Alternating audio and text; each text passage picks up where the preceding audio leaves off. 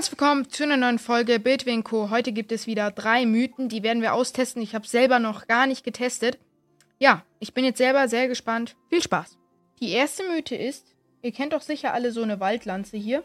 Ich habe da jetzt mal einen antiken Dolch dran gefused und normalerweise kann man Waldlanzen ja mehrmals verwenden, also alle Waldwaffen. Und das probieren wir jetzt gleich mal aus, ob unser antiker Dolch dran ist, wenn wir jetzt hier ein paar Gegner erledigen. Wir machen jetzt den Gegner hier Number One.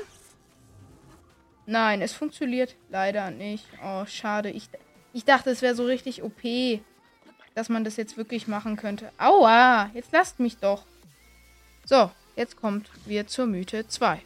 So, als nächstes haben wir hier das Butterschild, wie ihr hier schon seht. Ein bisschen komisch, aber ich dachte mir, vielleicht funktioniert das ja, weil Butter ist ja so matschig, glitschig. Und deswegen kann man da vielleicht ein bisschen besser rutschen.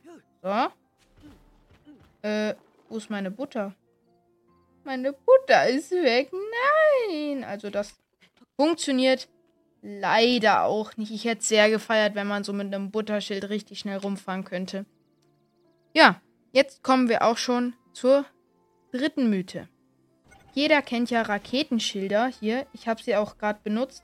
Aber ich habe mich gefragt, da man in BOTW ja Sachen mit Octorok-Ballons schweben lassen konnte, ob man das jetzt hier auch kann in TOTK. Ich suche jetzt mir kurz einen Octorok-Ballon.